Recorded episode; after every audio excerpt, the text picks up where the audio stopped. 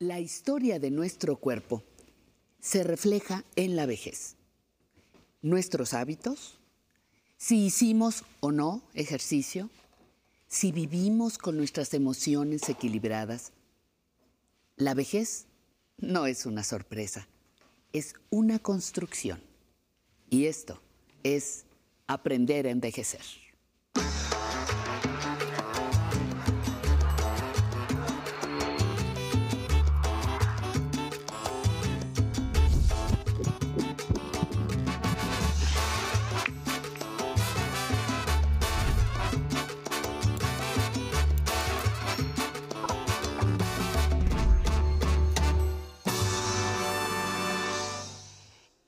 Nuevamente es lunes saludable, le doy la bienvenida a, Aprender a Envejecer.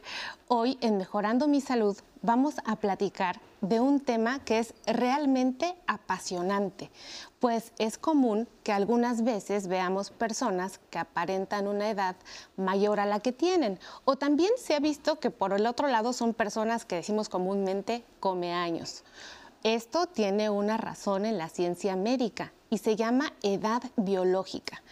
Muy relevante, pues las personas que biológicamente se dicen más jóvenes, hay una teoría que nos propone que nos enfermamos menos, que gozamos de mejor calidad de vida y por supuesto que vivimos más. Entonces viene un dilema. ¿Existe una forma distinta de entender nuestro cuerpo? ¿Existe algún tipo de secreto para poder vivir más tiempo y más joven? De eso se trata el día de hoy. Ya lo sabe, vamos a ver nuestra cápsula de entrada y de regreso la experiencia de nuestro especialista. Vamos a verla.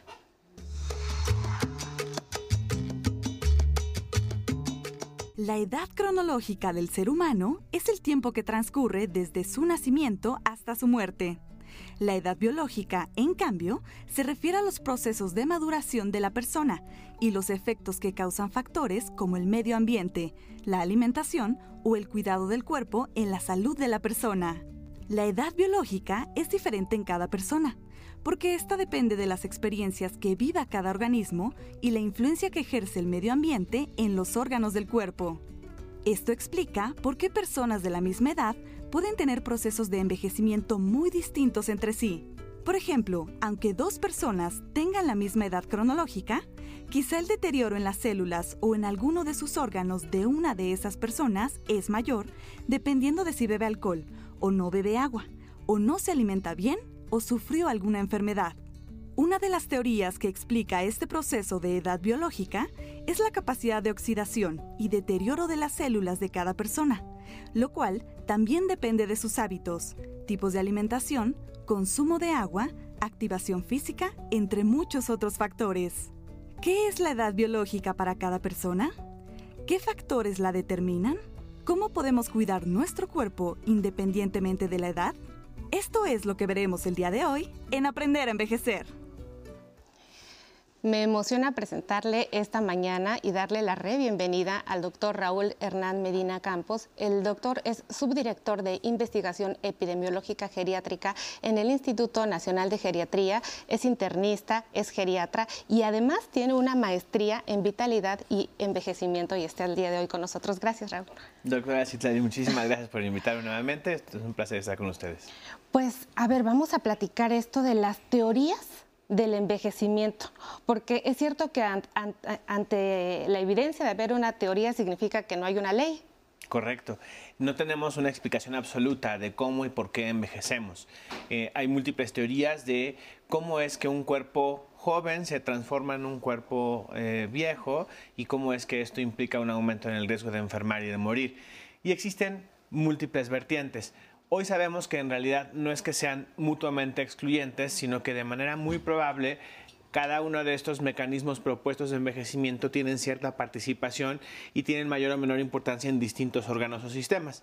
Entre, los, entre las teorías eh, de, los mecanismos de envejecimiento que conocemos bien, son aquellas que eh, tienen que ver con el estrés oxidativo, por ejemplo, que es una que mencionaron en la cápsula, y que se refiere al acúmulo de sustancias reactivas eh, principalmente especies reactivas de oxígeno, que son productos secundarios del metabolismo normal de las células, que ejercen fuertes efectos oxidativos u oxidantes en los distintos componentes de las células y los tejidos y es los como dañan. si se ensuciara la célula. ¿Cómo podría entenderlo de una forma? Es como un si se más- transformara, es, es, una, es un proceso, son procesos bioquímicos, de- le llamamos oxidación. Para, para fines prácticos, como una analogía, pensemos de manera muy burda en cómo se oxida una manzana a la intemperie cuando la partimos o el aguacate, ¿no? Esos, esos tipos de cambios eh, que por supuesto son eh, mucho más complejos y diferentes, pero tienen que ver con estas eh, modificaciones químicas a las moléculas que componen los- las células y los tejidos que hacen que su funcionamiento vaya siendo menos eficaz o que se pierda por completo la función.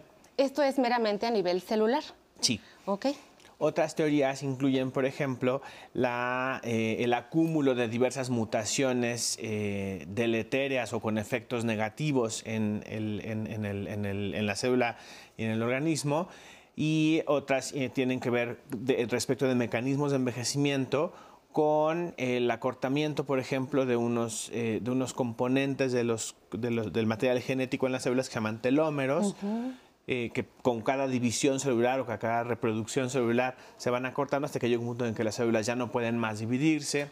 Los telómeros tienen una relevancia, ¿por qué? Ahora hemos visto que eh, conforme analizamos y la ciencia avanza, eh, la genética tiene una implicación en cómo vivimos, pero también en cómo desarrollamos o expresamos ciertas enfermedades. Antes pensábamos que genética es destino y ahora nos vamos dando cuenta como que casi no. Quisiera que un poquito nos hablaras más de la importancia de estos telómeros.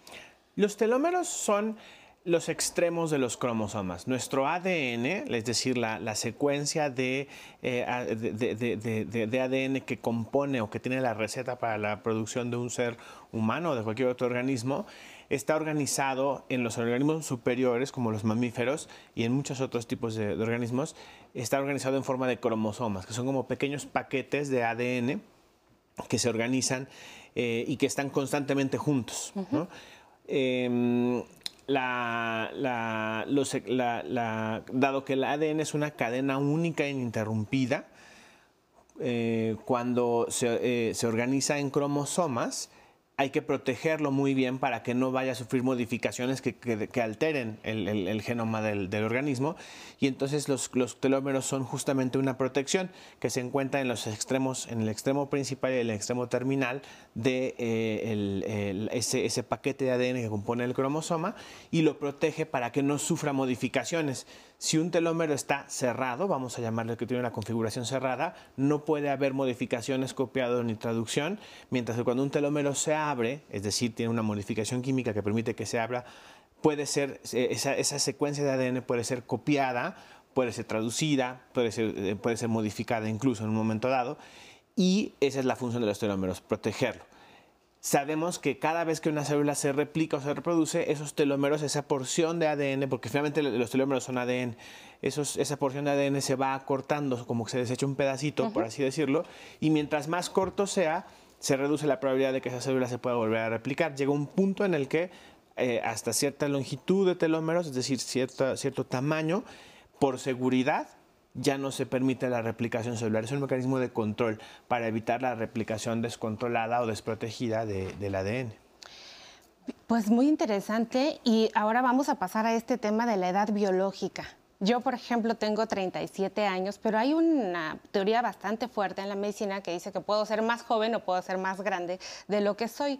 ¿A qué se refiere y cómo puedo medir yo la edad que tiene mi cuerpo? Claro. Eh, Primero empezaría yo por decir a qué no se refiere. No se refiere al aspecto físico. Comúnmente pensamos, decimos, una persona es tragaños porque se ve más joven de lo que es.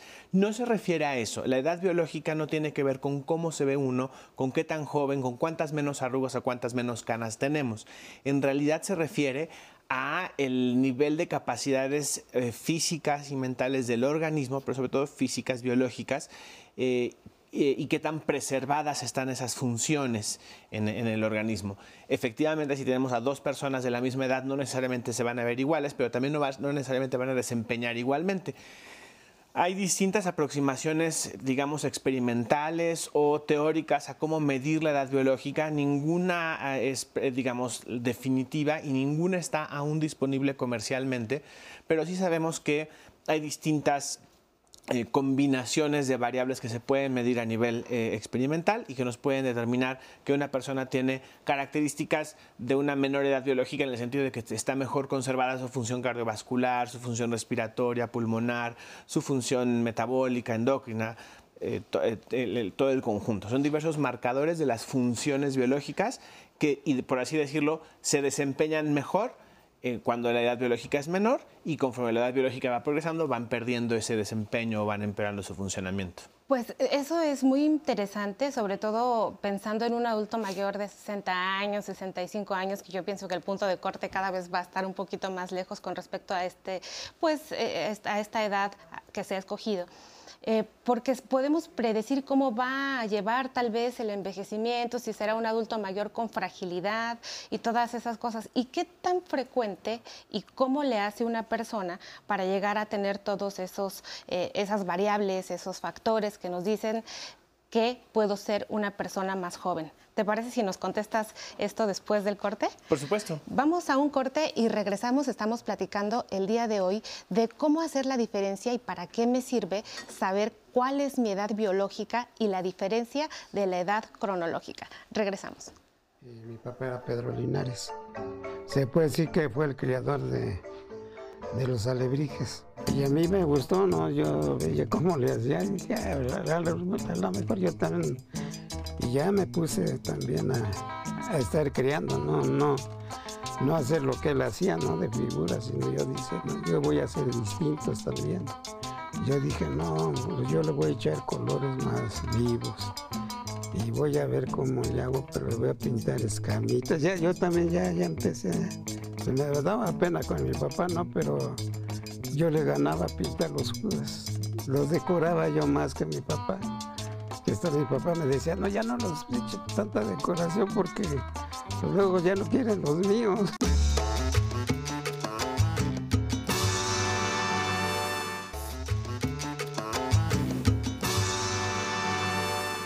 Seguimos platicando esta mañana con el doctor Raúl Hernán Medina. Él es subdirector de investigación epidemiológica geriátrica en el Instituto Nacional de Geriatría.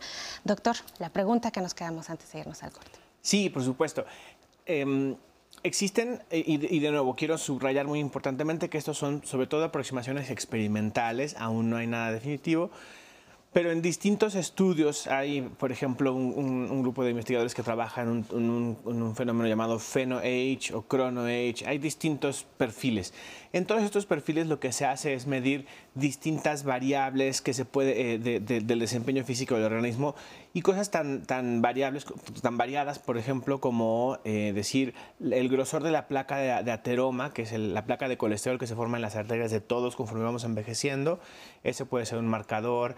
La reserva de función pulmonar medida a través de un estudio de espirometría. La, perdón, el desempeño físico medido a través de pruebas estandarizadas para ver la, capacidad de consumo de oxígeno o la velocidad de la marcha o el, tiempo que le toma una persona levantarse de una silla cinco veces. Es decir, distintos marcadores que se pueden medir o, probar de manera estandarizada y que se conjuntan y dan una, especie de índice y nos dicen, bueno, esta persona tiene una edad biológica menor que la que esperaríamos, que la que nos dice su edad cronológica, o tiene una edad mayor. Esto en, términos de la capacidad para predecir cuánto tiempo puede aún vivir esa persona en términos generales. Y esto se dice, esto estamos ahorita, si nos siguen después del corte, estamos viendo eh, cuáles son los factores que determinan que una persona es biológicamente más joven. ¿Quién me hace este tipo de medición y esta medición se, se adapta a un tipo de escala específica? Hoy en día no se hacen de manera comercial. Este tipo de mediciones como para estimar la edad biológica no está disponible comercialmente porque aún no se llega a un consenso sobre cuál es el mejor índice que podemos aplicar. Entonces, en realidad esto solo se hace eh, a nivel experimental y no todavía con fines clínicos. Y ahí tienen que tener mucho cuidado. Si alguien les ofrece un estudio en el que les calculan su edad biológica, lo más probable es que les estén eh, mintiendo o engañando o queriendo vender algo que no, que no es real. Justo ahora he visto que hay este, kits comerciales comerciales que le dicen a las personas que con un pedacito del, del cabello o con algún, este, algún eh, este, algún corte de, piel, este, saliva, detectan cuánto va a vivir uno. Esto todavía no tiene ninguna evidencia. No, no tiene una evidencia suficientemente sólida como para hacerlo de manera comercial eh, y, y disponible al público con fines clínicos. Bueno, Raúl, pues mira, te invito a que veamos la siguiente pregunta que es de nuestro público. Buenas tardes, mi nombre es Enrique Sánchez García y tengo 65 años y les comento que eh, a mí me gusta mucho hacer el deporte, me gusta mucho eh, tener una buena alimentación, me gusta caminar, pero siento que algo, algo falta para que yo pueda tener una vida realmente este, correcta. Y pues me gustaría saber qué es lo que necesitaría hacer para poder tener ya todo esto eh, bien establecido y poder tener una mejor vida o mejorarla. Pues muy, propio esta, muy propia esta pregunta del señor Enrique a propósito, 65 años, y yo me voy a unir a él y voy a decir cuáles son los enemigos del envejecimiento acelerado. Claro, él, mismo los, los, describe. Y bueno, si, habláramos de enemigos, pues los enemigos son el sedentarismo, una alimentación inapropiada, el consumo de alcohol, el consumo de tabaco y por supuesto también el aislamiento social. Entonces, en respuesta a la pregunta de don Enrique, ¿qué puede hacer si ya hace ejercicio y tiene una buena alimentación? Las otras cosas que puede hacer son dejar de fumar si es que fuma. Eso, eso sabemos que en cualquier momento es bueno. Así tengamos 80 años y fumamos, dejar de fumar es bueno para la salud. Eh, consumir alcohol moderadamente, en el caso de los hombres no más de dos bebidas al día y en el caso de las mujeres por su capacidad diferente de metabolizar el alcohol no más de una bebida al día y mantener relaciones sociales, interpersonales positivas, el mantenerse eh, socialmente vinculado, participando, teniendo eh, relaciones interpersonales positivas, sabemos que ayuda mucho. La soledad mata y eso es real. Todo esto que acabas de decir de una forma muy bonita, eh, aquí nos gusta mucho cultivar esto de los hábitos positivos, pues es lo que últimamente se ha llamado epigenética, que son las cosas que están alrededor de una persona y que nos ayudan a, desarrollarnos de manera óptima. Eh, a mí me gustaría preguntarte eh, si hay una forma de medir en sangre, porque eso es lo que todas las personas queremos, quiero ver para creer, ¿no? Entonces, si hay una forma de ver en sangre algún biomarcador, algún, algún estudio que me diga si estoy más, eh, si soy más joven, si no he avanzado y cómo eh, puedo yo acercarme a la edad biológica? Claro, la respuesta concreta es no. En este momento no existe una prueba de sangre única que uno pueda ir a hacerse un laboratorio clínico para decir su edad biológica, pero existen diversos, diversos em, marcadores que se están probando. ¿no? Este, sí hay algunos marcadores que hacen referencia al nivel de oxidación celular, otros marcadores que hacen referencia, como te decía, al grosor de la placa de aterosclerosis en las arterias carótidas, al desempeño físico, a la reserva eh, pulmonar. Hay distintos que cada uno nos ayuda a predecir o a conocer un poco mejor el estado de la, de la fisiológico de la persona, pero en este momento ninguno es útil ni con precisión ni con ah, certeza para, para definir la edad biológica eh, por sí solo. Estamos ante un boom de la medicina antienvejecimiento y quiero aprovechar mucho la maestría en vitalidad porque es común que las personas quieran evitar el envejecimiento con vitaminas, con suplementos alimenticios. Aquí hemos hablado de que a veces las vitaminas son solamente cuando hay una deficiencia comprobada de ellas, la suplementación también. ¿Qué hay acerca del nuevo desarrollo de enzimas para, para no envejecer. Específicamente quiero hablar de la superóxido dismutasa, que es una enzima muy común que la gente está consumiendo actualmente para no envejecer.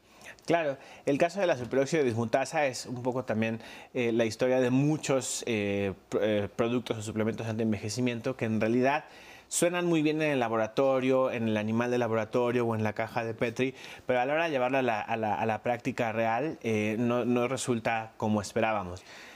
La superóxido dismutasa es una enzima importantísima para defender a las células del, daño oxidativo. Y cuando nosotros en modelos experimentales de animales, de células, cultivos celulares, en el laboratorio, activamos, sobreactivamos o, sobreexpresamos esta enzima, sí hay una diferencia radical y eh, se obtienen un envejecimiento mucho más lento de los organismos. No es que no envejezcan, pero lo hacen mucho más lentamente pero eso no ha logrado traducirse a una eh, terapia eh, en humanos, por ejemplo, de ninguna manera. Eh, la superóxido dismutasa además es una enzima que no es estable al tubo digestivo, entonces si nosotros ingerimos eso, se, eso se deshace y no, no tiene ningún, ningún, beneficio y su aplicación por otras vías puede ser muy riesgosa. Entonces, en realidad, ni la superóxido dismutasa ni otros suplementos alimenticios que se promueven como antienvejecimiento tienen ningún fundamento empírico, digamos, experimental sólido. ¿no? Las hormonas bioidénticas que ahora están muy de moda en cremas y lociones para poderse poner y eh, pues prolongar este, pues que no llegue pronto el climaterio, etcétera. Ahí ah, dependería un poco de, cuál, de cuál estemos hablando y para, para qué utilidad. Sabemos que las hormonas, incluso no necesariamente evidentes, pero las hormonas eh, se pueden aplicar por vía transcutánea, ¿no? en crema, en gel, en parches, y se absorben bastante bien. Y para algunas cosas, como en el tratamiento de la, del climaterio, pueden ser útiles. Eso no significa que nos rejuvenezcan o que rejuvenezcan a las mujeres, ni que, ni que ayuden a envejecer menos. ¿no? Tienen una utilidad muy específica, eh, pero no, no son terapia anti-envejecimiento en realidad. Pues ha sido muy ilustrativo todo lo que nos has dicho el día de hoy. Ojalá que puedas venir. Este tema es muy amplio y platicar ah, eh, pues todavía más de las dudas que le surjan a nuestra audiencia. Como siempre es tu casa. Muchas gracias por haber estado con nosotros. Muchas y a usted, muchísimas gracias por habernos acompañado aquí a mejorar su salud. Y nos vamos recordando esta frase que dice que solo la alegría es garantía de salud y de longevidad de Santiago Ramón y Cajal. Nos vemos el próximo lunes.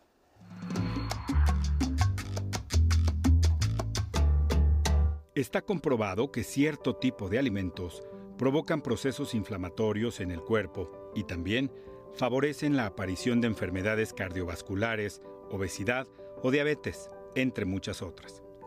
En definitiva, nuestra dieta diaria influye poderosamente en la salud que tengamos. Una alimentación alta en grasas saturadas y azúcares, abundante en productos procesados y ultraprocesados, contribuye a que el cuerpo sufra los efectos negativos de la inflamación. De acuerdo con la Organización Mundial de la Salud, los productos procesados elaborados industrialmente traen por añadidura sal, azúcar y otros químicos que prolongan su caducidad y le dan un sabor más agradable. Un ejemplo de productos que utilizan conservadores y que hay que evitar en la medida de lo posible son los que contienen fructuosa como dulces, chocolates, refrescos, pasteles y galletas. Otro grupo de alimentos nocivos para la salud son los que contienen grasas transartificiales. Estas causan inflamación y aumentan el riesgo de enfermedades cardiovasculares. Además de reducir el colesterol bueno, también pueden afectar la función de las células endoteliales que recubren las arterias afectando al corazón. Los alimentos con grasas trans incluyen generalmente toda la comida rápida, como las papas fritas, algunas variedades de palomitas de maíz para microondas, panquecitos industriales y todos los alimentos procesados como sopas instantáneas, salsas y guisados fáciles de preparar y que contienen aceite vegetal parcialmente hidrogenado. Por otra parte, los alimentos como el pan blanco y las pastas contienen carbohidratos refinados que predisponen el crecimiento de bacterias intestinales inflamatorias que pueden aumentar el riesgo de obesidad y enfermedad inflamatoria intestinal. El consumo de carne procesada o con conservadores también se asocia al riesgo de enfermedad cardíaca, diabetes y padecimientos agudos en el estómago o el colon. Los tipos comunes de carnes procesadas son la salchicha, tocino, embutidos, carne ahumada y cecina. Además de la carne procesada, se recomienda tener cuidado con el consumo de alcohol, el cual en exceso también produce inflamación en todos los órganos. Una buena salud también comienza con una alimentación balanceada, rica en productos frescos y naturales.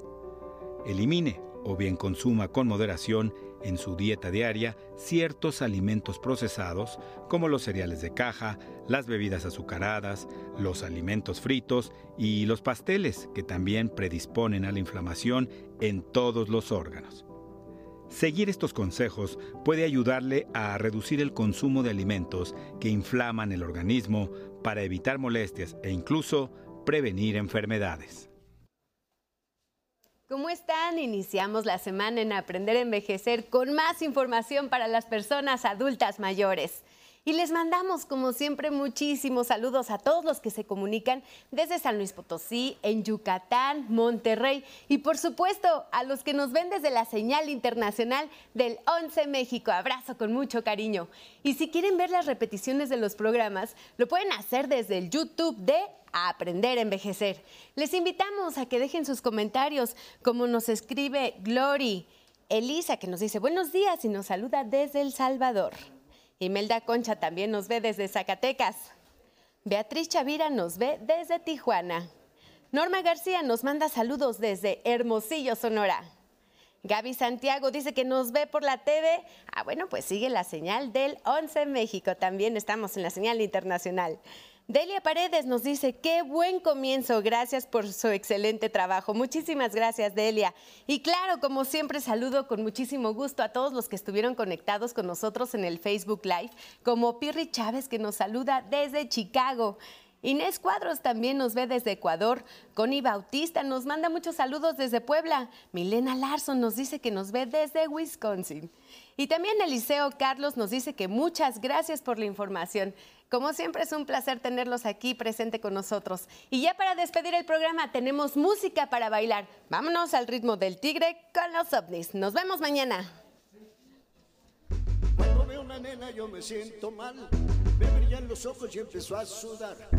Cuando me acerco la hago sonreír, comienzo a ver que no puedo ser más que tigre. Oh, más que tigre.